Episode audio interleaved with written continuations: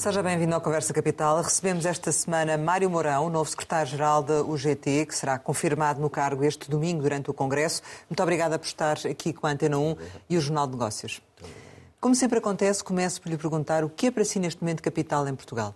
Bom, o que é capital é, de facto, um, evoluirmos naquilo que são os rendimentos de, dos trabalhadores, porque nos últimos anos uh, tem havido a perda de poder de compra, por várias razões, de pandemia e agora vem as consequências da, da, situação da Ucrânia e isto tem tido um peso muito negativo naquilo que são os rendimentos de trabalho. E, portanto, é capital que, aliás, o próprio governo tem eh, adotado esse discurso que é preciso, de facto, acabar com a política de baixos salários. E, portanto, isso é capital para nós. Não há desenvolvimento, eh, não há economia se, de facto, os trabalhadores não tiverem salários condignos com aquilo que é eh, enfim, eh, a sua função dentro de cada uma das empresas. A questão do custo de vida, é, o aumento do custo de vida é transversal a toda a sociedade, nomeadamente por via da subida da, da inflação e dos custos de energia dos, dos combustíveis. Como é que, do vosso ponto de vista, do vosso ponto de vista, se combate este problema? É evidente que isso é transversal. Agora, aquilo que nós temos verificado é que tem havido apoios às empresas, e bem, e eu defendo que as empresas tenham que ter esses apoios e esses incentivos, porque é na empresa, de facto, que os trabalhadores tiram o seu rendimento, mas há um desequilíbrio de que eh, as empresas, de facto, recebem os apoios, mas há também os trabalhadores e, que são diretamente afetados por aquilo que é a situação no país e que não têm eh, verificado que os seus rendimentos têm evoluído no mesmo sentido daquilo que é o desenvolvimento que uh, o tecido empresarial assim, e a assim, própria é? inflação têm tido uh, no país. O aumento dos salários não implica diretamente uh, o aumento da inflação. É isso e, também portanto, que defende o Governo. e o próprio Governo também. O Governo agora já, já, já tem um discurso diferente. O Sr. Ministro das Finanças próprio ontem acho que afirmou que o aumento dos salários vai implicar, implicar também um aumento do, Depende da inflação. do, do aumento que estamos a falar, certo? Porque assim, é um aumento ao mesmo nível da, da, inflação ou é um aumento que pode ficar abaixo da inflação. Eh, depende de que aumento é que estamos a falar. Os salários reais baixaram, perderam 0,8%. Eh, e a produtividade aumentou. E, portanto, há aqui, de facto, um déficit naquilo que é o acompanhamento eh, em relação à produtividade que tem havido. Mas tem que acompanhar a inflação, os salários? Não, não tem que acompanhar a inflação. Agora deve eh, também aproximar-se... Isso é que pode gerar mais problemas na economia, Exato, não é? Mas, mas que se deve uh, aproximar de acordo com aquilo que tem sido a produtividade. Porque também é um aumento dos salários tem que estar ligado à produtividade das empresas. E isso não está a acontecer e isso não se verifica em Portugal. E, naturalmente, que se não houver essa aposta na modernização das empresas no tecido produtivo, naturalmente que vamos andar sempre aqui uh, com os patrões a dizer não há produtividade e os trabalhadores a dizer há produtividade, mas também não somos compensados por aquilo que têm sido os resultados que as empresas dão. E, portanto, andamos sempre nisto. É preciso falarmos verdade nesta matéria. No caso em concreto da função pública, em que uh, o Governo persiste neste aumento dos 0,9% no orçamento para, para este ano, qual é que deveria ser o valor? Quer dizer, este de andarmos sempre com atualizações salariais nos 0, 08, 09, 07, eu acho que nós temos que passar esta barreira dos zeros e começar a ir ao número, que é o 1. E daí para cima é que nós devemos discutir. Porque a administração pública eh, não tem tido aumentos eh, já há algum tempo, e nem todos. É? Mas o que é que seria razoável aqui... para este ano? Por exemplo, seria 1%? Acima de 1%. Acima de 1%, mas ser... quanto acima, Mário Mourão? Ah, eu, quer dizer, a inflação andou em, 2000, em 2021 num ponto 3, uh, devia ser muito próximo de 1.3. E, portanto, eu acho que o Estado é aquele que tem que primeiro dar o exemplo para depois exigir aquilo que é depois as empresas. Uh, enfim, uh, também têm algum receio, portanto, para ver o que é que isto vai dar. Nós sabemos quando é que a guerra começou não sabemos quando é que ela vai acabar e as consequências que ainda podem ter uh, na economia. E, portanto, há que ter alguma prudência, sim, mas já que, de facto, termos a consciência que nos últimos anos aquilo que foi a evolução dos, a evolução dos salários não acompanhou, de facto, aquilo que foi a produtividade. E é preciso equilibrar entre a produtividade e, naturalmente, Ainda acha que há margem, porque, enfim, estão negociações em curso, ainda acha que há margem para alterar este valor proposto pelo Governo? Ainda há diálogo, há receptividade? Eu, eu, eu julgo que o Governo deve estar disponível para, com os sindicatos da administração pública, encontrar as melhores soluções. O Governo hoje tem maioria absoluta e, portanto, legitimamente, os portugueses deram-lhe essa, essa prerrogativa. E, portanto, o Governo tem condições hoje eh, até para ir ao encontro daquilo que tem sido o seu discurso, que é preciso acabar com a política de salários baixos em Portugal. Depois, já a questão é questão. se já é este ano que se começa a fazer alguma coisa, não, não é? Mas, mas, mas o problema é que nunca há anos. Agora, veja, nós andamos há anos. Foi a, a, a crise que tivemos económica e financeira, foi a troika, veio depois a pandemia, agora vem a guerra. Quer dizer, nós não podemos também fazer pender este caminho que temos todos que fazer eh, à espera que venha mais alguma coisa que a gente não sabe o que é. Mas tem algum dizer... sinal de que esta situação se possa inverter desde já? Ou seja, que realmente estes 0,9 sejam alterados já neste orçamento ou nem por isso? Eh, eu julgo que havia, haveria condições para isso. Eh, aliás, nós sabemos que há imensos fundos que estão a entrar todos os dias em Portugal, verbas significativas no país, e, portanto, eu acho que se Portugal não aproveitar esta oportunidade, daqui a, a uns anos nós vamos arrepender e vamos começar a dizer foi um tempo de oportunidade perdida para Portugal. Mas há algum sinal acho... do outro lado, nesse sentido, de... De, de, de... alterar o que está previsto? Porque até agora, apesar de, existirem negocia... negociação em curso, os sindicatos saem das reuniões com o Governo da mesma forma que entraram, ou seja, com este 0,9 em cima da mesa. Está ainda no início. Portanto, uma negociação demora o seu tempo e, portanto... Está otimista, nós então? também... Eu, eu julgo que há condições para isso e julgo também, por aquilo que têm sido os discursos do próprio Primeiro-Ministro, há aqui uma abertura para, enfim, poder progredir ainda nestes valores. Mas ainda esta semana, ainda esta semana... Governo, o, é uma governo... primeira proposta. Vai haver negociações eu espero que elas evoluam noutro sentido, que não, não, fiquemos por aqui. Naturalmente, também na concertação social, os parceiros sociais também têm que tentar influenciar para que também o governo e os parceiros Ou seja, acha que é na concertação social que vão ter, no fundo, alguma moeda de troca, alguma compensação pelo facto do governo não alterar este 0,9 para este ano? Não, eu julgo que ali não vamos, não há espaço para trocar o que é que seja. Quer dizer, não há. Eh, Mas ainda esta semana os, uh, o Governo recebeu os sindicatos da administração pública uh, e no final das reuniões uh, voltou a recusar a ideia de um aumento intercalar. não estão previstas mais negociações até, até junho, antes de encerrar o Orçamento de Estado. Portanto, quando Eu... defende que ainda é possível haver aumentos intercalares que corrijam, por exemplo, os aumentos salariais da função pública de 0,9% para 1,3%, em que é que se baseia? Vamos lá. Este, este, o 2022 é um ano que a gente não sabe o que é que, que, é que isto ainda prevê. Mas já temos dados de 2021. E aquilo que foi os aumentos em 2021 não corrigiu minimamente aquilo que deveria que haveria condições para o fazer. Então que haja agora essa disponibilidade por parte dos parceiros e também o, o, governo, para que haja correções nesse. Vamos supor, um, eh, há setores, e o, o setor do qual eu sou oriundo. Um, Bancário, financeiro, digamos assim. Financeiro. Nós uh, fechamos uh, o acordo de 2022 de 1,1.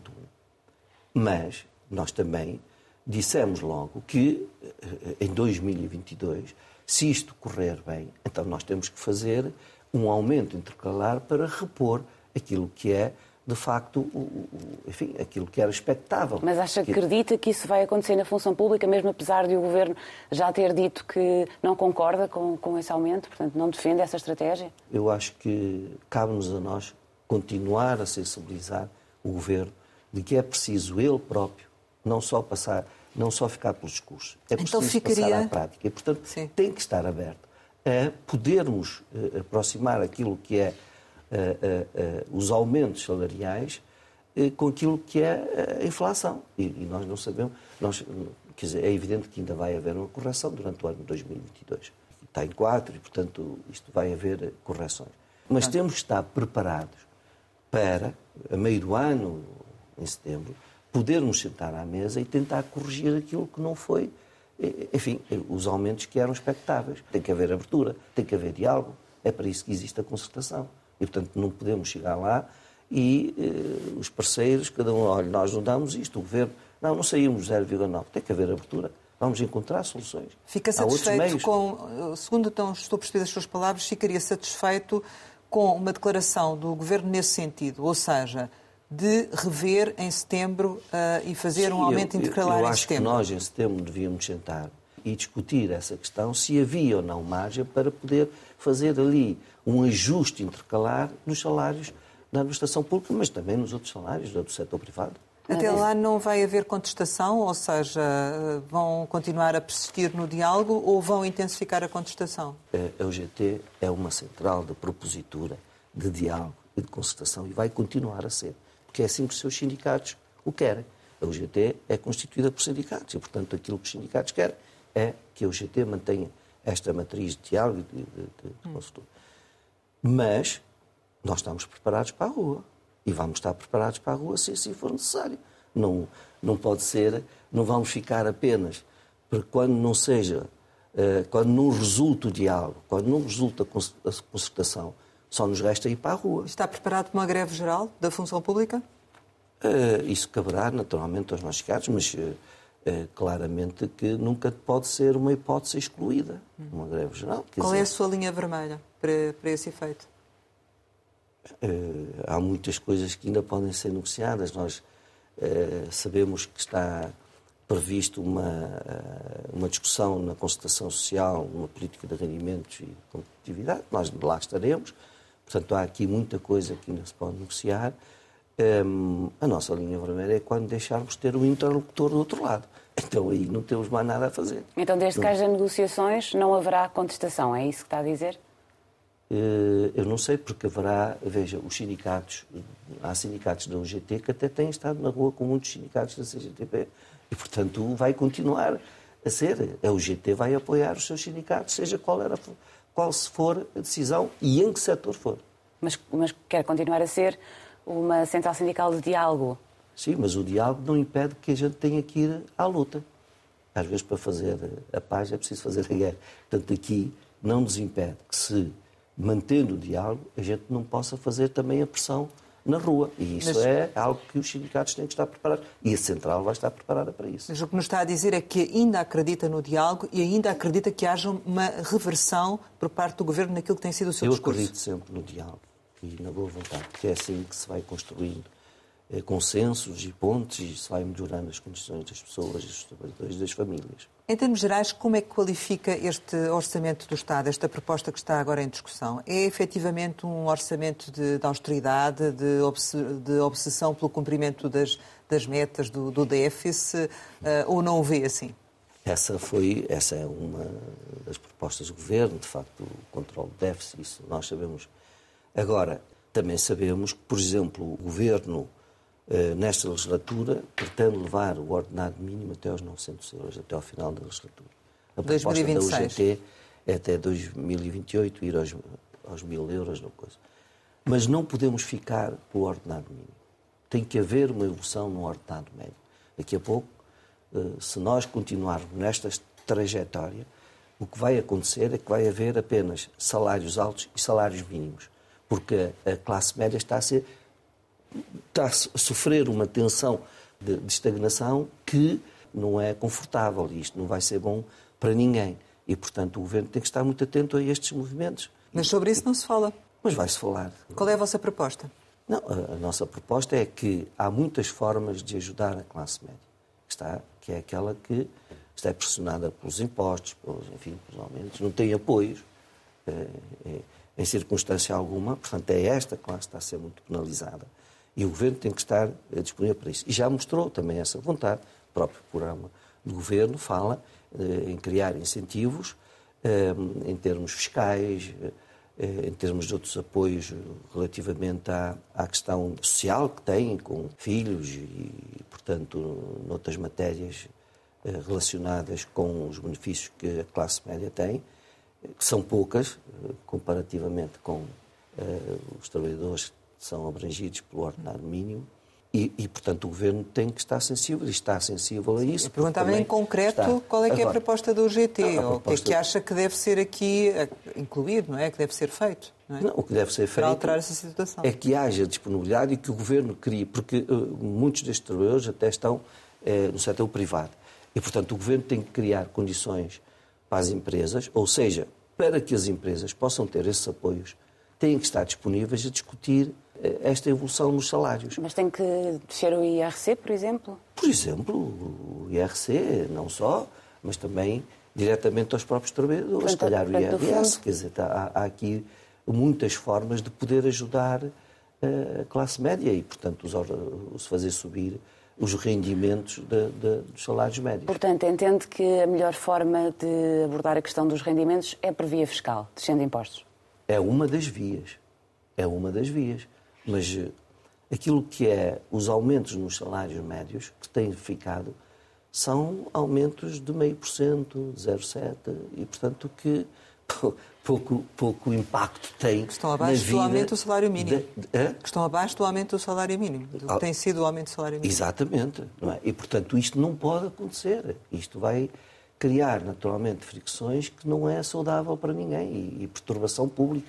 Mas tendo em conta, tendo em conta uh, isso que diz, qual é então a apreciação que faz do Orçamento de Estado, desta proposta que, de Orçamento de Estado? O Orçamento de Estado, portanto, há uh, medidas que ali uh, foram colocadas relativamente à questão da formação profissional, que resulta até de um acordo que foi feito em julho do ano passado, com a criação de incentivos, com o combate à precariedade.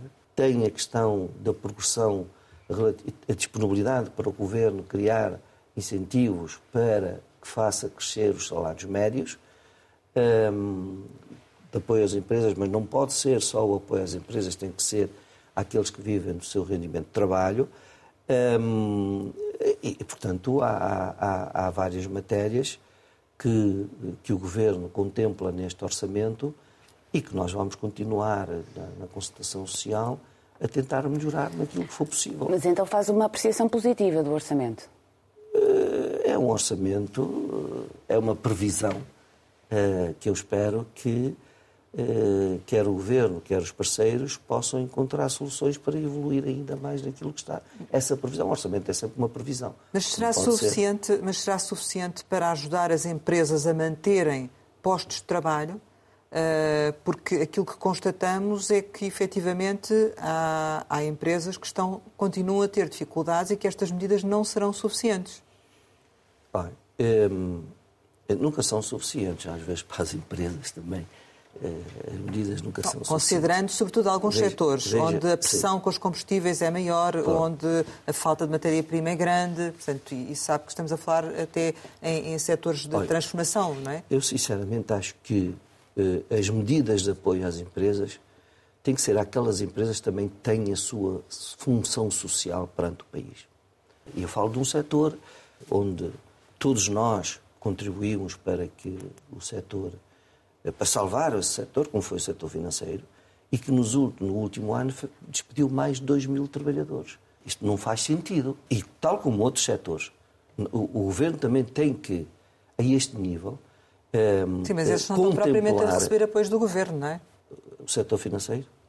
Os, sim, os, os, bancos, tirando a exceção que conhecemos, não é? Tirando a questão do, do novo banco. Os, os, apoios, às vezes, ao setor financeiro é por via fiscal, não é só injetar dinheiro. E, portanto, o governo tem aqui condições para, nestes e nos outros setores, exigir que eles também tenham a sua função social perante o Mas país. Mas qual é que é exatamente a sua proposta a esse nível? A proposta é que essas empresas, por exemplo, há milhares de rescisões por mútuo acordo que se faz, que são autênticos despedimentos coletivos, e, portanto, com pessoas que têm formação e que fizeram e que estão qualificadas e que vão para o desemprego. Hum. E, portanto, depois é o governo e é o Estado que vai ter que pagar os subsídios de desemprego. Portanto, no portanto, fundo. Então, quer dizer, se nós ajudarmos as empresas e tem que haver essa. Vem muito dinheiro dos fundos do, do PRR, vem muito dinheiro.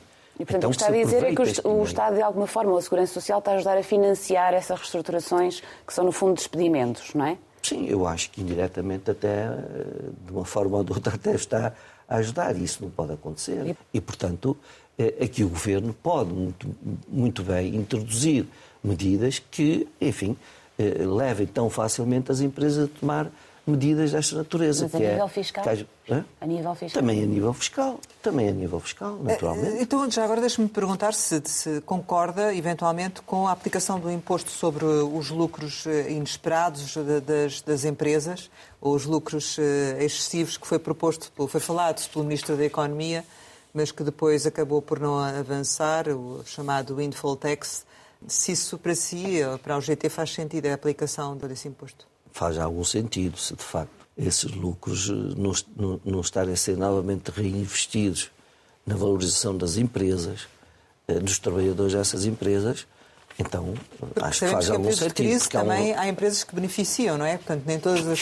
Pronto, estamos a falar dessas empresas que têm uh, lucros excessivos decorrentes claro, da situação que, que se vive. Que, é? Eh, que o retorno para os acionistas são coisas astronómicas. Ainda agora também vimos o que está a acontecer com a Galp, não é? Uh, mas se formos a ver, não há ali uma valorização uh, salarial para os trabalhadores. E, portanto, eu acho que nós temos que estabelecer um equilíbrio nisto. Quer dizer, o país não pode só ter uma visão de que as empresas é que têm que ser apoiadas e uh, a economia a funcionar e, portanto, não podemos adotar medidas que, uh, enfim, medidas que impeçam as empresas de mandar para o desemprego milhares de pessoas sem ter em conta que são milhares de famílias Mas que vão ser afetadas. De forma direta é que o Estado pode condicionar aquilo que as empresas decidem a nível de aumentos salariais? O Estado pode eh, condicionar, desde logo, na questão dos apoios fiscais que muitas empresas estão a usufruir. Desde logo, criar condições e, e, se necessário for, outros apoios às empresas para incentivar as empresas a, a aumentar os seus trabalhadores, desde a melhoria das condições de produtividade dentro da empresa. Veja, uma coisa que me surpreende é que não é que os trabalhadores portugueses, fora das nossas fronteiras, são excelentes trabalhadores. Então, como é que não são dentro das nossas fronteiras? Então, nós temos um problema nas nossas empresas. É que provavelmente a baixa produtividade tem a ver muito, muito mais com a reorganização das empresas. Então, temos que falar a verdade. Vamos aos nossos parceiros e dizer assim: vamos, de facto, reestruturar as empresas. E depois, sim, vamos exigir produtividade e, naturalmente, também eh, que haja salários mais compatíveis e salários dignos com aquilo que é a produção dos trabalhadores. E acho que isto não interessa a ninguém. Eh, há falta, a produtividade é baixa, portanto os aumentos salariais têm que ser baixos. Temos que acabar com isto. Pode-se esperar eh, que, efetivamente, sendo a UGT tem a tendência socialista e a tendência social-democrata, que, ao contrário do que aconteceu no passado, nomeadamente com o anterior secretário-geral, que agora haja uma relação privilegiada uh, com o governo, nomeadamente com o primeiro-ministro, que permita, no fundo, sensibilizar para esse discurso que, que acabou de dizer, ou não? Estava a dizer que não houve, eh, enfim, eh, uma, uma relação eh, Sim, claramente não houve entre o anterior secretário-geral, Carlos Silva, e o primeiro-ministro, menos a certa altura. Efetivamente, o diálogo creio que se esgotou parte a parte, não é? Nunca há só uma parte nessas, nessas questões. Eu disse há parte a parte, não é? Exato, há ali, há ali responsabilidades parte a parte, são mas isso não teve, vamos lá ver, não houve um prejuízo em termos da ação da UGT. Eh, não, é, não foi confortável, muitas vezes, naturalmente que o ambiente não era o mais propício, naturalmente, ao diálogo que era necessário às vezes estabelecer, mesmo com a tendência sindical socialista, porque a tendência sindical socialista dentro do Partido Socialista também tenta influenciar as políticas do trabalho, é para isso que ela existe também. Mas agora será diferente consigo, Mário Marão? Eu espero que sim. Eu espero que seja diferente. Aliás, ultimamente as coisas já estavam diferentes também.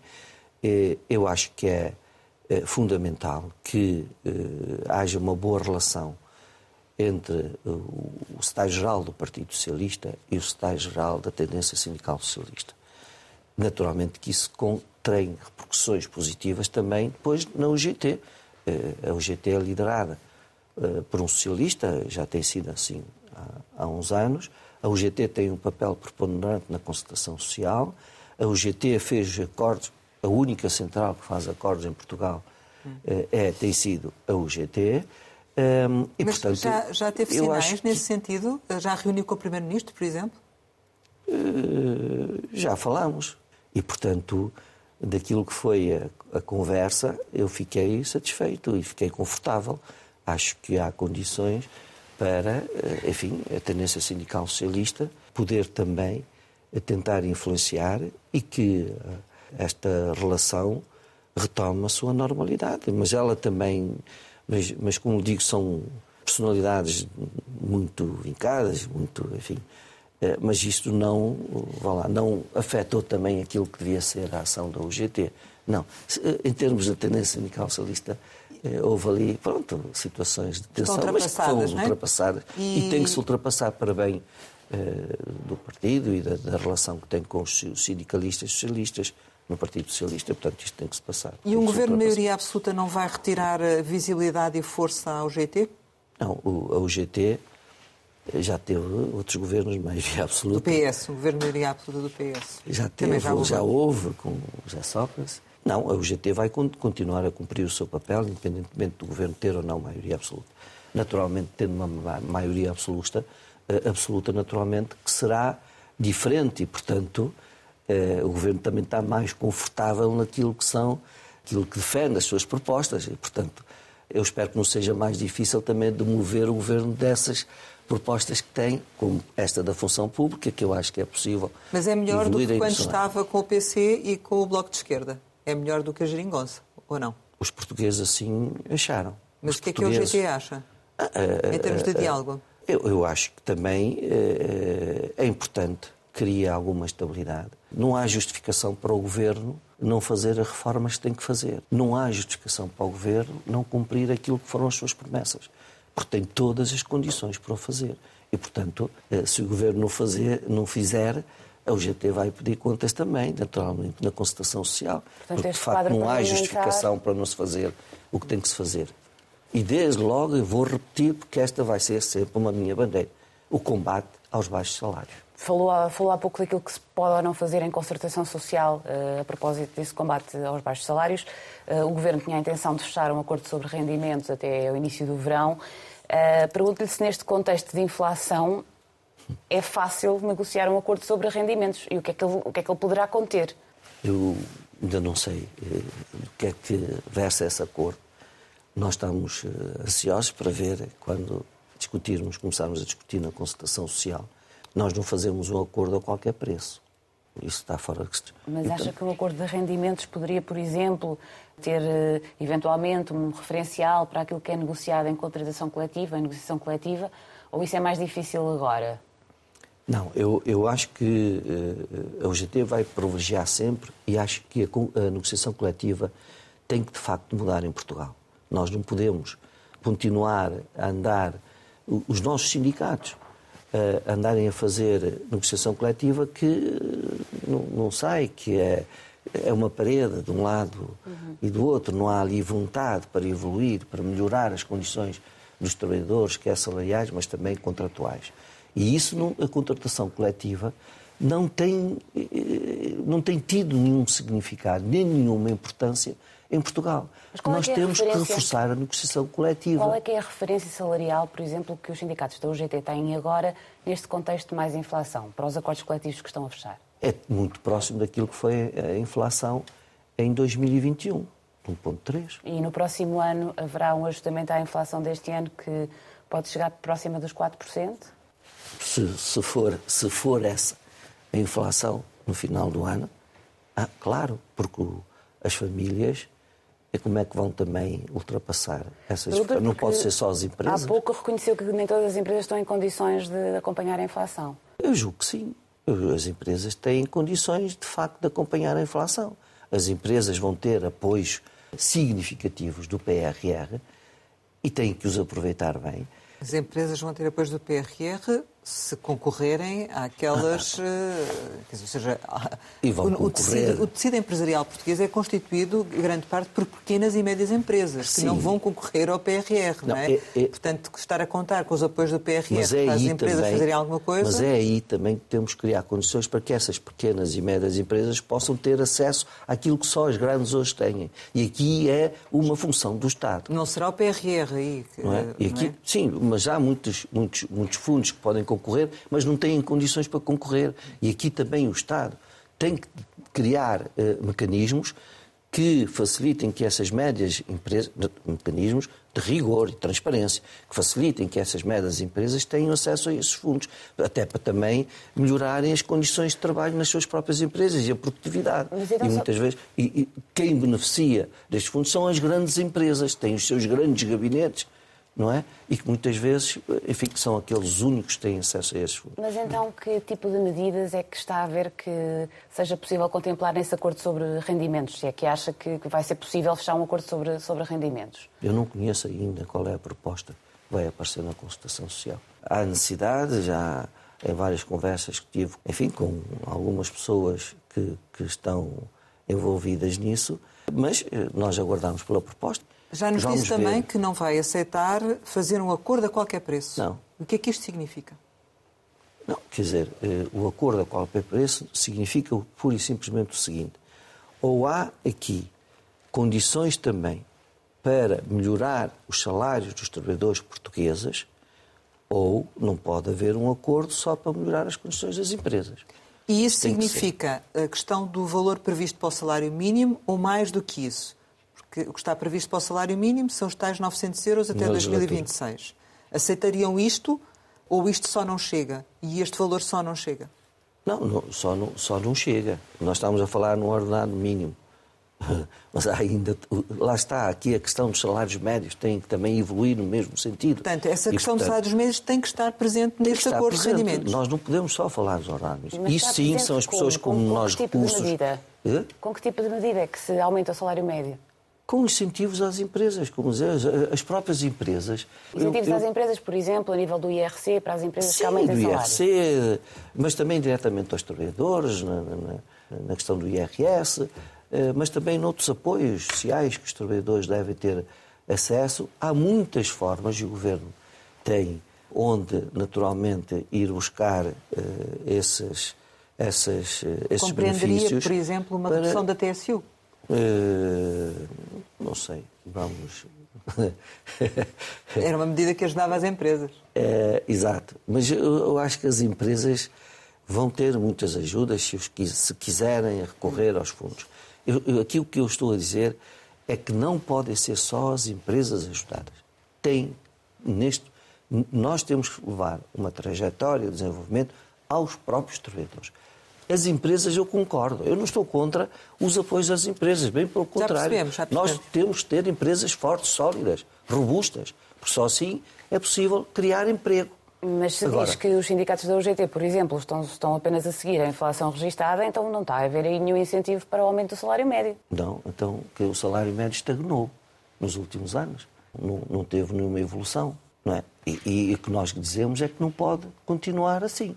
Portanto, mas também não, não vamos pedir 5%, nem 6%. Isso é... Porquê? Porque, porque, porque reconhece que as empresas não estão em condições... Eu reconheço que há ainda muito a fazer também eh, na consolidação de muitas empresas. Quer dizer, eh, o nosso tecido empresarial também não é assim, não estará assim também nas melhores condições para poder eh, aumentar os custos com o, o trabalho e depois vamos também discutir a questão da produtividade os aumentos também devem incidir sobre aquilo que é a produtividade dentro das empresas. Não pode ser só a inflação. Portanto, uh, no fundo, fazendo aqui um pouco a síntese, uh, neste, neste acordo de rendimentos, uh, vocês aceitariam este, estes aumentos do salário mínimo que estão previstos, mas também medidas para aumentar o salário médio, não ao mesmo nível da inflação, mas acima do 1%.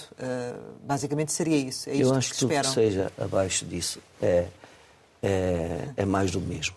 Sinceramente, é mais do mesmo, é tentar, tentar uh, manter aquilo que tem sido até agora. Do zero, nós já devíamos sair do zero há muito tempo e começarmos a discutir aumentos salariais acima do 1%, nunca abaixo disso. E, e, isso tem que haver a vontade do governo, porque é assim que se acaba e que se combate baixos salários. O facto do Primeiro-Ministro ter dito que vai, gostava de estar mais presente na mesa das negociações, acha que poderá fazer a diferença relativamente àquilo que vier a ser este acordo de rendimentos? Acho que sim. Acho que poderá, de facto.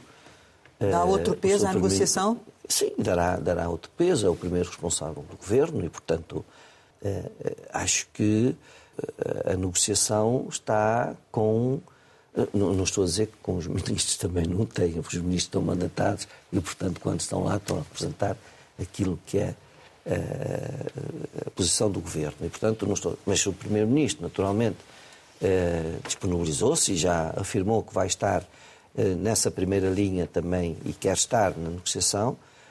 o que eu acho muito importante e que isso, que isso assim seja, até para a gente confrontar também com alguns discursos que foi fazendo. E, portanto, é ele próprio que também tem que garantir que palavra dada, palavra honrada, tal como ele repete muitas vezes. O GT já pediu que a chamada Agenda do Trabalho Digno, aquele pacote de medidas Sim. laborais que o Governo chegou até a aprovar em Conselho de Ministros antes, antes da crise política, volte à concertação social, porque ele tem de ser de novo aprovado em Conselho de Ministros e, portanto, pode ou não ser alterado. Mas a Ministra da, da Presidência já disse também que, o, que este pacote laboral está pronto para seguir para o Parlamento sem voltar à concertação social.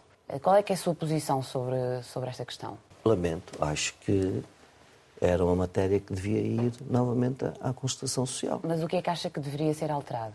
Eu não sei o que é que o Governo neste momento alterou, porque ainda não vi sequer qual é a proposta do Governo. Mas sabe que hum, quando o Governo aprovou esse, esse pacote de alterações uh, laborais, uh, incluiu à última hora algumas medidas, por exemplo, que tinha negociado com, com, com, na altura com o PCP e com, e com o Bloco de Esquerda, como, por exemplo, o aumento das compensações para, para as empresas que dispensam contratados a termo, ou, ou por exemplo, um aumento ainda das horas extraordinárias, do pagamento das horas extraordinárias, ainda que só à centésima, vigésima hora. Uh, estas medidas, neste novo um, contexto uh, parlamentar, devem manter-se nesse pacote de alterações laborais ou devem ser retiradas? Não, eu acho que se devem manter. Eh, se havia compromissos, acho que se deve manter, independentemente do governo agora ter uma maioria absoluta. Eu quero dizer, desde já, há, há numas primeiras declarações que eu fiz quando fui eleito secretário-geral da Tendência Sindical Socialista uhum. da UGT, alguns, um ou outro órgão de comunicação social eh, comentou que eu defendia as propostas do Bloco de Esquerda relativamente à reposição dos direitos da Troika, nomeadamente a caducidade e o princípio eh, mais favorável ao trabalhador. Eu não sei se são propostas do Bloco de Esquerda, agora que sei que é, são propostas não... que afetam significativamente trabalhadores eh, da, da, área da UGT, isso eu não, tive, não tenho dúvida, porque Mas eu a UGT não defende a, a revogação da caducidade das convenções coletivas, ou defende? A UGT não, não, não, não defendeu isso, nem, nem hoje ainda defende isso, porque foi uma discussão que ainda não fizemos uh, no seio da UGT. A, a, posição da UGT, na altura, uh, foi, uh, pronto, aceitou e defender a caducidade. A caducidade, um dos argumentos e a fundamentação para a caducidade foi para incentivar a negociação coletiva. E eu pergunto se alguém já fez a análise de quanto evoluiu a negociação coletiva. Bem pelo contrário. Portanto, considera foi quando... que foi, foi, que foi não, foi, foi, foi apenas uma argumentação para retirar direitos aos trabalhadores. A caducidade não devia ser automática. Se houver uma das partes que não demonstre vontade de negociar, que haja uma terceira parte, como a DGERT, como outra entidade. Isso foi o que o Governo já propôs, não é? Isso já consta do pacote que o Governo aprovou. Pois, eh, mas, mas, ainda não está em vigor e, portanto, tem que se passar das uhum. palavras aos atos. Mas então, quando diz que, como já disse, que é, é a altura de repor o que a Troika tirou... Eu acho que é. Está a falar de que tipo de medidas? Olha, desde logo a indenização por despedimento. Por isso é que o despedimento é barato em Portugal. Uhum. Por isso é que as empresas não precisam de fazer, nomeadamente do setor bancário. Veja, já inverteram os seus resultados. São milhões de euros. Nós sabemos que ainda há muito para fazer. Mas o Mas é Partido é Socialista despedir... não, é, não é favorável a, a essa, a essa mas... reposição. O Partido Socialista não é favorável à Sim, mas eu sou sindicalista, sou socialista e, portanto, sou trabalhador e, portanto, também eh, não estou sempre de acordo com aquilo que o partido defende. Já, já não estive noutras alturas, mas dificilmente isso aconte dificilmente acontecerá agora que o Partido Socialista tem maioria absoluta, não é? Pronto, mas nós não, continu, não, não deixaremos de continuar a defender que se faça esse caminho gradual para que se venha a repor alguns dos direitos que foram retirados durante a Troika. Foi a Troika. A Troika, nós temos que virar a página da Troika Regresso à concertação social será também o reencontro com Francisco Assis, que, foi, uh, que é atualmente o Presidente do Conselho Económico e Social e foi líder da bancada do PS quando, quando Mário Mourão era deputado, mas que depois não recebeu o seu apoio quando se candidatou à liderança do, do partido e acabou por apoiar o António José Seguro. Concorda com a permanência do Francisco Assis à frente do Conselho Económico e Social? Concordo, inteiramente. O Francisco Assis eu não, nunca não apoiei na altura, porque estava a apoiar outro candidato, mas quero dizer que noto por Francisco Assis uma, uma, grande simpatia. O Francisco Assis, no meu ponto de vista, foi um dos melhores líderes do grupo parlamentar nos momentos difíceis uh, do governo do, do, PS na altura. E o Francisco Assis soube, com a sua forma, com a facilidade que tem no discurso, de, de comunicar, uh, manter o grupo parlamentar unido. E, portanto, foi, para mim, é um dos maiores líderes que o Partido Socialista já teve. E vai... E, e, e é um grande... Eh, foi um grande autarca, é Amarante, foi aí que ele começou. Foi presidente da Federação do PS. Eh, não apoiei, mas eh, se eu for candidato, não significa que eu não o venha a apoiar, mas isso não... não... Agora, eu defendo inteiramente Francisco. Vai... Acho que está num lugar certo. E vai mover alguma influência junto da, da tendência social-democrata da UGT para que o PSD aceite também o nome de Francisco Assis? Se for necessário, naturalmente que nós também conversamos nessa, sobre esses temas, também as tendências de conversa, temos o diálogo permanente. Sim, eh, acho que ele até teve um papel preponderante agora nestes, neste tempo que tem, que é eh, o Presidente de, de, do Conselho, e, portanto, continuo a defender e se tiver que exercer uma estrutura de influência, exercerei, naturalmente, porque julgo que está no lugar certo. E, independentemente de ser socialista, até podia ser outro, mas julgo que Francisco Assis tem todas as condições para continuar, naturalmente. Terá o meu apoio. Ficamos com esse seu otimismo neste final de, de, da nossa conversa capital. Uh, lançamos, como habitualmente, algumas palavras para uma resposta rápida. A primeira é Sindicato dos Trabalhadores do Setor Financeiro. É uma grande organização que representa bancários e que tem mais de 80 anos de existência. José Abrão? É um grande sindicalista que eu aprecio muito e que o GT vai continuar a contar com ele. Carlos Silva? O Carlos Silva foi um secretário-geral que incutiu uma nova marca na UGT, fez muito pela UGT. Eh, nós estamos muito agradecidos ao Carlos Silva. Ele apanhou momentos muito difíceis, troika, crises, pandemias e agora a guerra. Não foi fácil para ele, CGTP? É uma central sindical que eu respeito, que tem o seu papel no movimento sindical português e que a UGT vai continuar a ser e a ter a relação com a CGTP na mesma porção que a CGTP queira ter com a UGT. Não temos nada uns contra os outros, cada um. Teletrabalho? É algo que eu acho que tem que ser bem discutido. Não é. É pode uh, o teletrabalho pode ser muito bom, como pode ser muito mau. Assembleia da República? É um órgão de soberania que tem o seu papel na sociedade portuguesa e que continua, continua a cumprir, menos que se faça a concertação na Assembleia da República. Ucrânia? A Ucrânia é algo que nos deve e que nos toca a todos e que nos sensibiliza a todos para a coragem daquele povo. Os trabalhadores ucranianos tiveram que se transformar em soldados para defender a sua, a sua identidade, o seu país, o seu território e a sua cultura. Família? É aquilo que nós melhor temos e que nunca devemos abandonar, a nossa família. Sonho? Eu sonhava, eu sonho que, olha, reformar-me em breve, depois de passar esta fase, e de tentar construir um mundo melhor, um mundo mais igual, com justiça social e inclusivo. Portugal? É um grande país, é um país que me orgulho muito de ser português e que farei tudo para sermos ainda melhor. Mário Marão, muito obrigada por ter estado aqui com a Antena 1 e com o Jornal de Negócios. Pode rever este Conversa Capital com o novo secretário-geral da UGT em www.rtp.pt. Regressamos para a semana, sempre neste dia, esta hora, e claro, contamos consigo.